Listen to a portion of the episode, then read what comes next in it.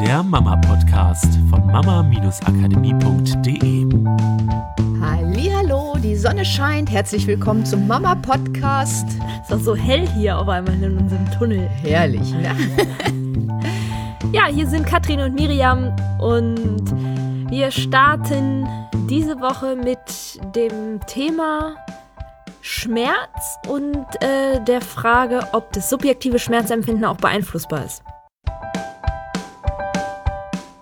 Und jetzt geht's los mit dem Podcast, der Familien zusammenwachsen lässt.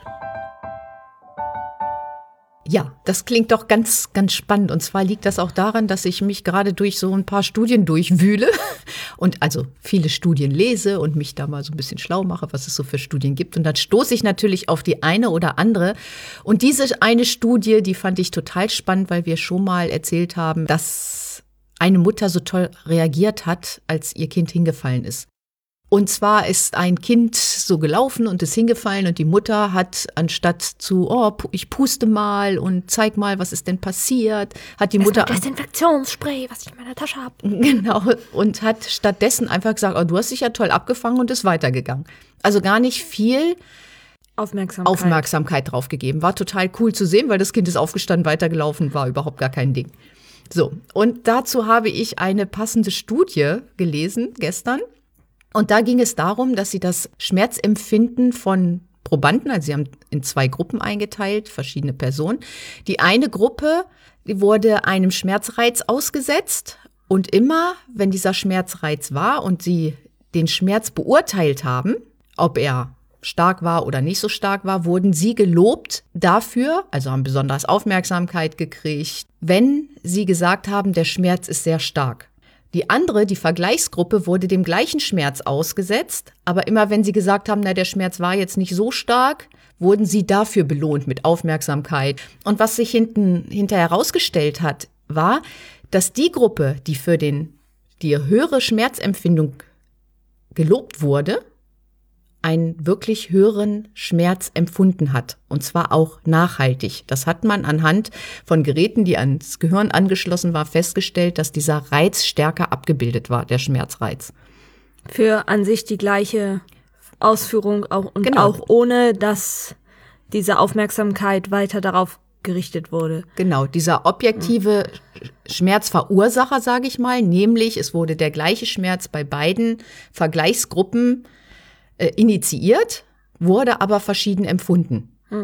Weil die, einen, die eine Gruppe dafür gelobt wurde, wenn sie ein höheres Schmerzempfinden hatte und die andere Gruppe dafür gelobt wurde, wenn sie ein geringeres Schmerzempfinden geäußert haben, hat sich nachhaltig das subjektive Schmerzempfinden verändert. Was sich halt dann dadurch zeigt, dass Schmerz eben nicht nur was Physiologisches ist von, ich hau mir mit einem Hammer auf den Finger und dann wird ein bestimmtes Signal an mein Gehirn weitergegeben und das ist abhängig von der Stärke, wie doll der Hammer auf dem Finger gelandet ist, sondern dass das Schmerzempfinden auch ganz stark von psychischen Prozessen abhängig ist und auch Gewohnheitsabhängigkeiten. Ist ein Training, sag, ja. kann man sogar fast sagen. Also ich kann jetzt nicht sagen, wenn ich jetzt gekniffen werde und es macht mir nichts aus und dann wird, was weiß ich, wirst du gekniffen und du sagst, oh, das tut mir so weh und das, das, das bildest du dir nur ein, das kann gar nicht sein. Äh, du simulierst das. Ist aber nicht so, weil du das Empfinden wirklich subjektiv hast. Du empfindest diesen Schmerz als wesentlich stärker. Und das kann dann antrainiert sein. Ja, man sagt ja auch, Schmerz ist erlernt. Also, dass wir sozusagen unseren Kindern durch unser Verhalten, wie zum Beispiel das, okay, das Kind fällt hin und es gibt mega viel Aufmerksamkeit und komm, wir müssen pusten und ein Pflaster drauf und desinfizieren und das ist ja jetzt aufgeschürft und sowas, dass wir dadurch durch so ein Verhalten Schmerz erlernen, weil wir erst weil wir das kennen, ein kleines Kind, das anfängt zu laufen, das allererste, was es macht, ist, wenn es hinfällt, es guckt, wie reagiert Mama.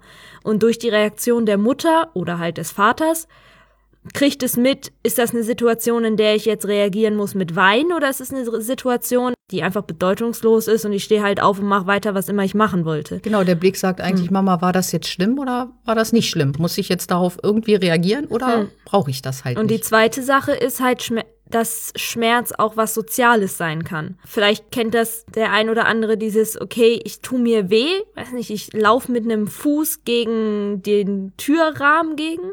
Und wenn jemand zu Hause ist, ist dieses, laute Schreien, au und Scheiße, verdammt, ah, Mist, viel lauter und länger anhaltend, als wenn man alleine zu Hause ist und man läuft dagegen, denkt vielleicht kurz, ah, Mist, aber dann bleibt es eher leise und für sich. Es gibt bestimmt auch den einen oder anderen, der trotzdem laut durch die Wohnung schreit, aber ganz oft reagieren wir anders auf Schmerzen oder erzählen von einer anderen Stärke, wenn andere Menschen da sind. Was heißt denn das jetzt konkret? Das heißt also für mich konkret, was ich total spannend finde, ist dieses auf Schmerzen oder wenn das Kind sich wehtut oder sowas, nicht immer panisch reagieren, auf das Kind stürzen und alle möglichen Notfallmaßnahmen, die vielleicht nicht mal notwendig sind, weil es nur eine kleine Schürfwunde ist, gleich zu initiieren.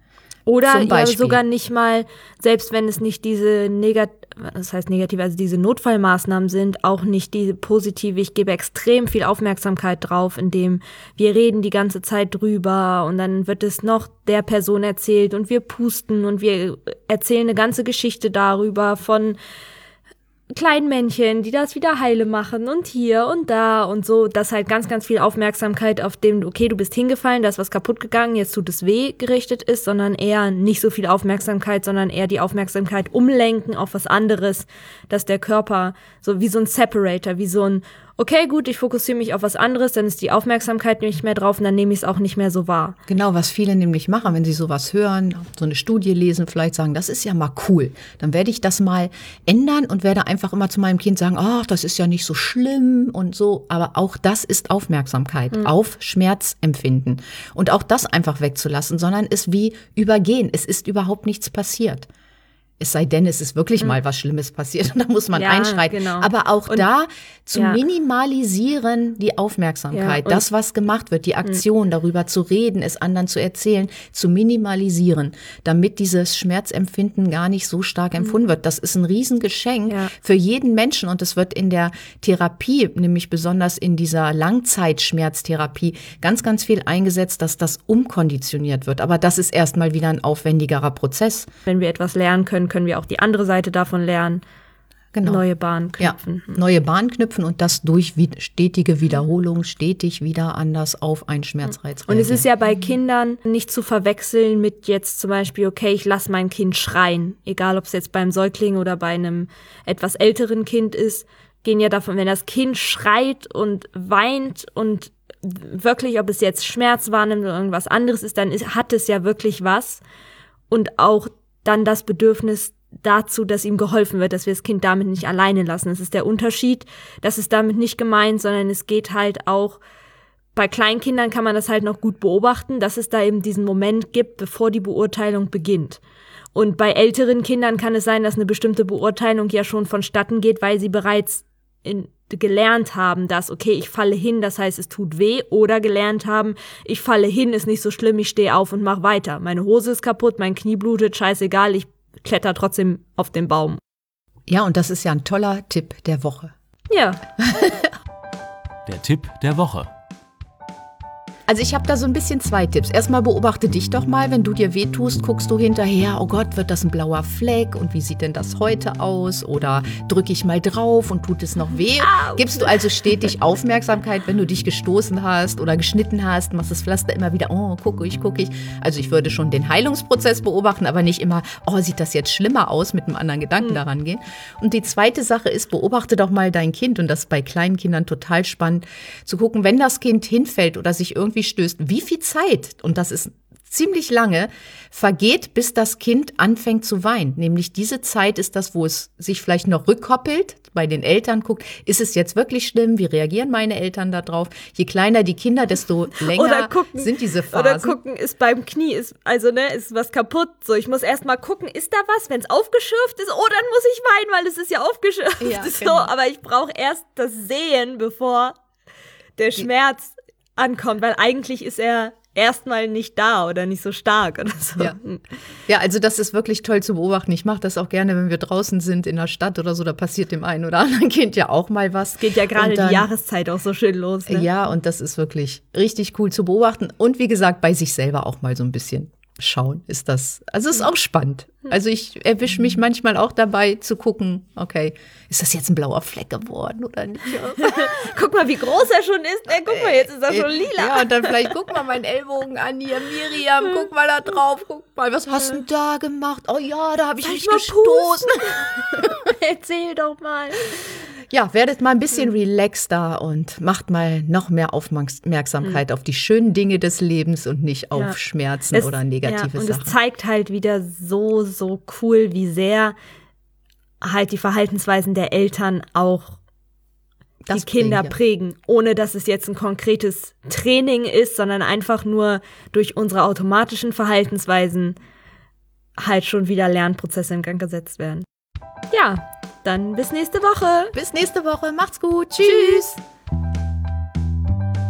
Das war der Mama Podcast. Der Podcast, der Familien zusammenwachsen lässt.